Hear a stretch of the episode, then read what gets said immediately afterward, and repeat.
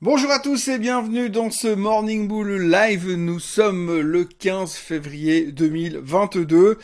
Et pour être franc, euh, on a encore vécu une journée extrêmement perturbée en Europe, surtout. Euh, également perturbé et volatile aux États-Unis. La VIX continue de monter, euh, la peur continue euh, de prendre la tête, c'est le moins qu'on puisse dire sur les marchés financiers. Et finalement, euh, à la fin de la journée, on n'est pas plus avancé qu'avant. En tout cas, on n'a pas plus d'informations, pas plus de réponses qu'avant. Et c'est vrai que c'est un petit peu un de ces matins où on se dit bon bah qu'est-ce qu'on fait maintenant, euh, où on va et euh, quoi, et qu'est-ce qu'on doit penser pour euh, ces prochaines heures. Et malheureusement, et en fait c'est vraiment la problématique, et c'est ce que je déteste dans cet environnement, c'est qu'on parle toujours, toujours, toujours, toujours des mêmes choses, et on sait toujours rien de plus.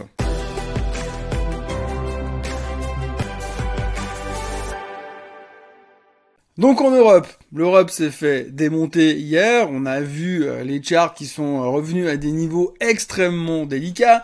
Euh, le DAX, le CAC 40 font des reversals assez impressionnants en fin de séance. Heureusement, mais franchement, c'était pas très très beau. Le sell-off de hier matin était assez surprenant. On n'avait pas cette impression euh, de panique euh, assez tôt le matin. Mais en tous les cas, ce qui est assez frappant aujourd'hui, c'est que de nouveau, on est en train euh, de faire des théories et des théories et des théories sur des trucs qu'on ne maîtrise pas. L'exemple typique, c'est que depuis quelques années, maintenant pratiquement deux ans, une, une phrase très connue qu'on utilise régulièrement, ça moi, je ne suis pas expert en épidémiologie ni en vaccin, mais tout ce que je peux vous dire sur le Covid, c'est que euh, donc beaucoup de monde a apporté son avis, moi aussi effectivement. Donc euh, tout le monde a donné un avis alors que finalement personne n'était réellement compétent euh, dans ce qu'il y avait à raconter. Alors ça, c'était l'époque Covid. Alors le Covid aujourd'hui, on n'en parle plus du tout. On a complètement oublié le sujet. à la limite, il y a deux trois trucs qui se passent à droite à gauche parce que il y a le CEO de Moderna qui a vendu des positions perso et en plus qui a fermé son compte Twitter dont tout le monde est en train de baliser mais en dehors de ça, au niveau euh, du Covid, plus personne euh, n'en parle pour l'instant, en tout cas au niveau des marchés financiers. Souvenez-vous, il y a quelques temps, je faisais cette liste où en disant, bah aujourd'hui, sur tous les médias financiers, sur 20 articles, vous avez 18 articles sur le Covid. Aujourd'hui, vous avez zéro article sur le Covid. Plus personne sait trop ce qui se passe, euh, mis à part deux trois personnes dans la rue qui ont encore des masques, c'est la seule, euh, le seul point qui laisse encore supposer quelque chose en train de se passer. Mais en tout cas, de ce côté-là, on n'en parle plus. Mais aujourd'hui, le sujet n'est plus le Covid. Aujourd'hui, le sujet est la psychologie euh, de Monsieur Vladimir Poutine. Alors tout le monde a la même type de phrase en venant dire ah moi je suis pas expert en stratégie militaire, ah moi je suis pas expert sur la Russie, ah moi je connais pas Vladimir Poutine personnellement, mais je vais quand même vous donner mon avis. Donc aujourd'hui on n'en sait rien du tout.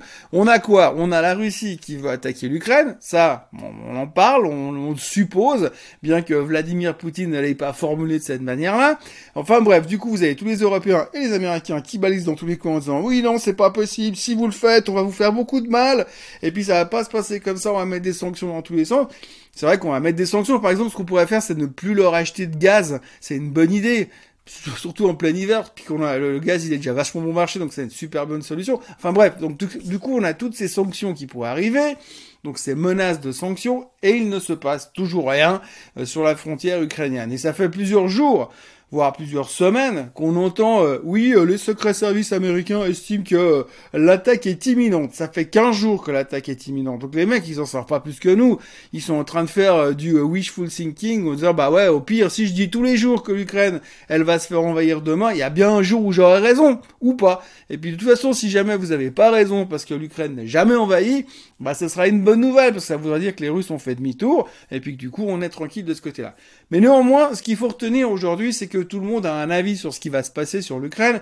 Alors, dans les médias ce matin, c'est comme pour le Covid. Vous avez une quarantaine d'articles et sur les 40 articles, vous avez 35 qui sont sur l'Ukraine et la Russie, les conséquences, machin, ce que ça peut avoir sur les marchés financiers à terme et puis comment ça va se passer quand ils auront envahi l'Ukraine, puis qu'est-ce qui se passera quand ils vont envahir la Pologne derrière.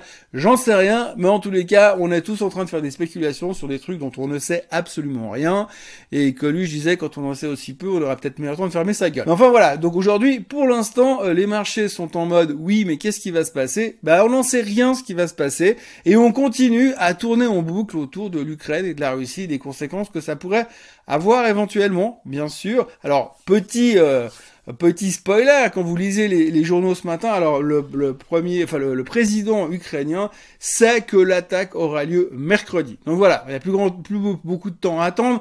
Normalement, dans 24 heures, on y verra un peu plus clair, un peu plus clair au niveau du sanction, des sanctions. Le marché aura eu l'occasion de se péter la figure encore une fois parce que, comme d'habitude, chaque fois qu'il y a une guerre qui commence, eh bien, le marché se vautre. Ça donnera l'opportunité d'acheter et puis après, si tout va bien, puis qu'on s'en sort, ça pourra remonter. Mais enfin, aujourd'hui, c'est que du conditionnel. On n'en sait strictement rien, mais tous les jours, on a plein d'avis sur à peu près tout. Une certitude qu'on a dans la crise euh, ukrainienne qui nous occupe, c'est que le pétrole devrait monter. Alors ça, c'est un truc super intéressant. Le pétrole, c'est quelque chose que les gens ne maîtrisent absolument pas. Hein. Donc on a, on, est tous victimes, si on veut bien, du prix du pétrole qui monte. On le voit tous les matins à la pompe, chaque jour c'est pire. Et puis alors, ce qui est toujours assez intéressant à la pompe, c'est que ça fait souvent que monter. Et quand le pétrole y baisse, alors étonnamment, ça a beaucoup plus de peine à descendre. Mais ça, c'est une autre histoire. Donc nous, on est victimes en tant que consommateurs des mouvement du prix du pétrole.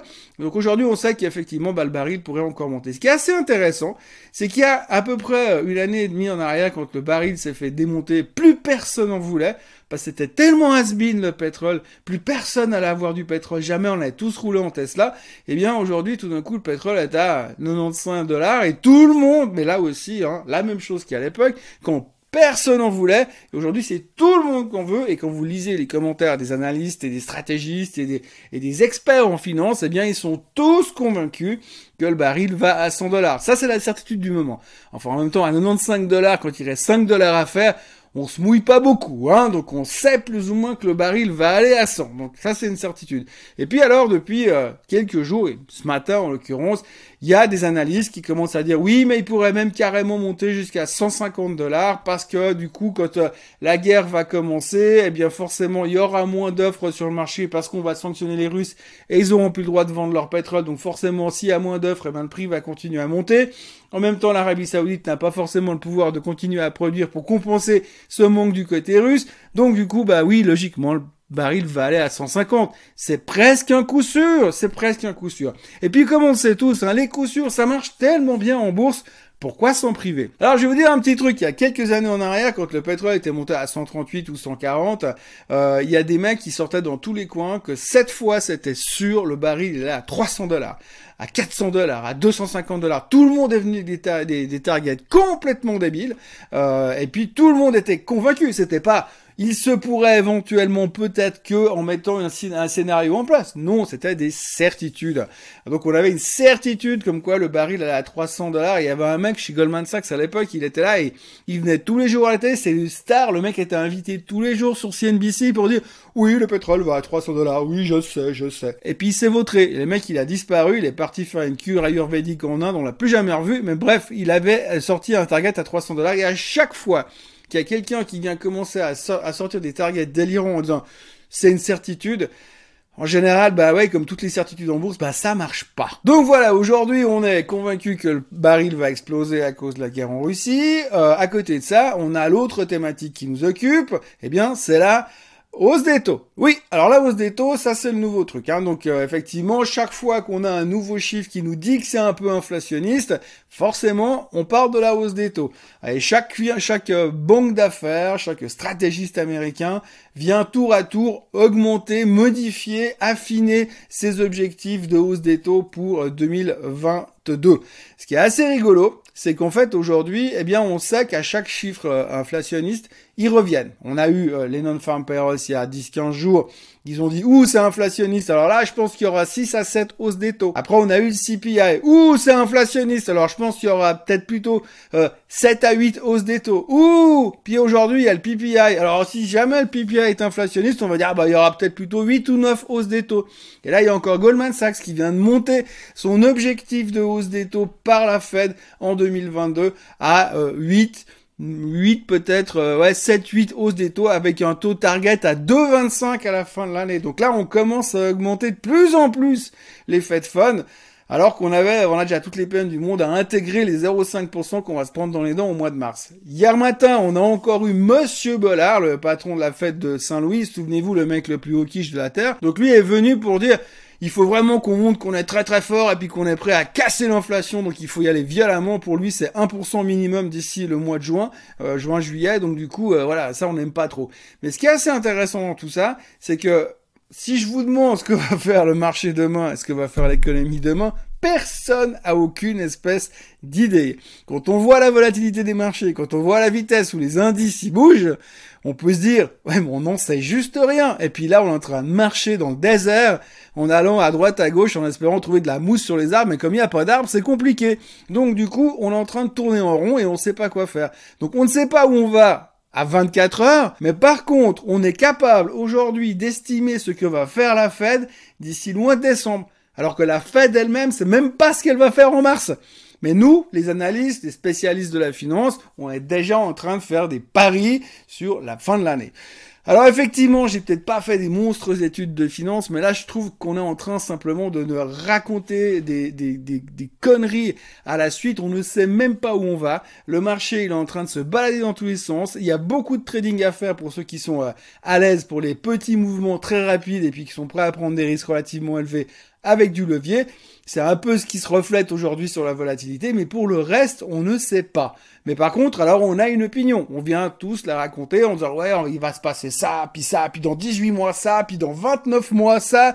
Euh, et puis dans 24 heures, ah non mais 24 heures là c'est trop compliqué, on n'a pas assez de recul. Forcément, forcément. Aujourd'hui, je dis de plus en plus, les gens ils font même plus de l'investissement long terme, ils font de l'investissement, mais c'est plus de l'investissement. Ils veulent devenir riches demain matin, et puis ils font plus que du trading. Donc en gros, on est un peu dans ce milieu complètement space dans lequel nous vivons en ce moment.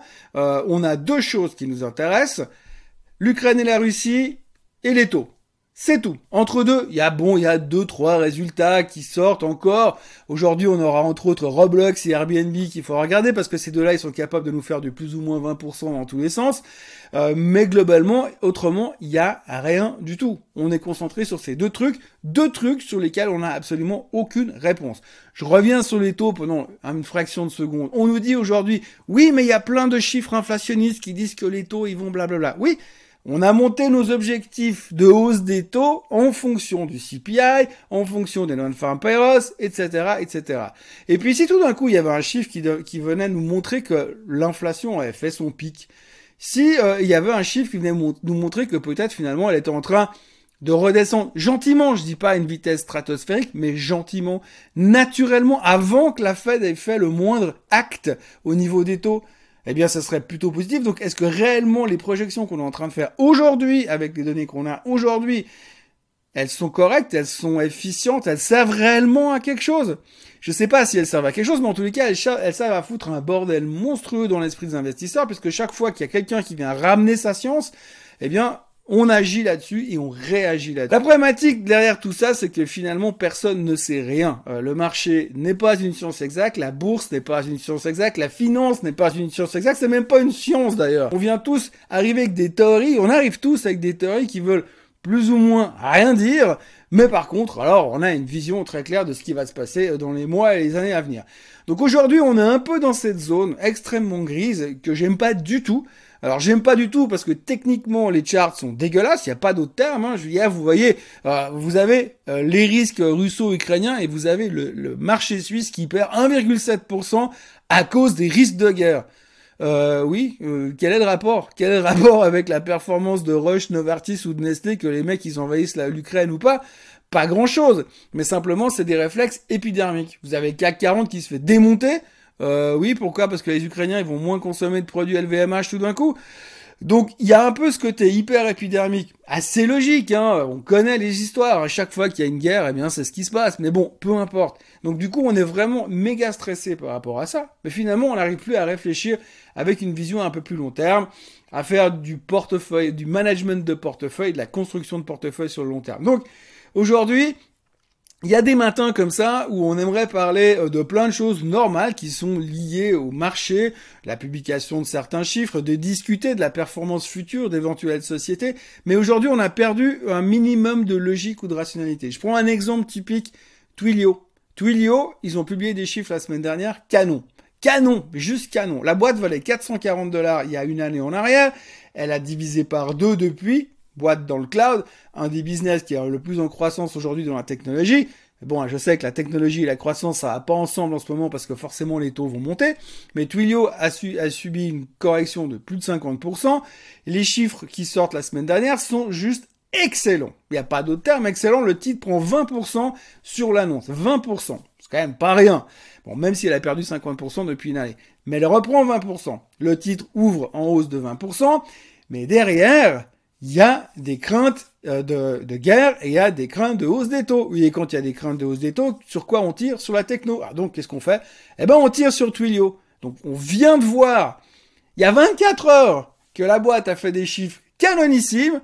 Mais bon, comme c'est une tech, on lui met un coup derrière les oreilles. Donc aujourd'hui, on est en train de réagir un tout petit peu n'importe comment dans n'importe quel sens. Maintenant, le marché a toujours raison, on peut pas aller contre. Mais pour l'instant, le marché, euh, si c'était un être humain, je l'ai déjà dit la semaine dernière, il faudrait juste l'interner, lui mettre une camisole de force, le bourrer de médicaments, puis attendre qu'il se calme. Parce que là, on ne sait plus où on va, et on se base sur des informations qui sont euh, des, des, informations partielles, sans avoir aucune réponse, et tout n'est que pure spéculation. On spécule sur une éventuelle guerre, on spécule sur des éventuelles hausses des taux, on spécule sur le comportement d'une inflation, que des trucs qu'on ne maîtrise absolument pas et qu'on n'a rien vu venir jusque-là. Je rappelle quand même qu'il y a encore quatre mois en arrière, l'inflation, on était tous convaincus qu'elle était sous contrôle et qu'elle était transitoire. Personne a vu cette hausse violente de l'inflation sur ces derniers mois.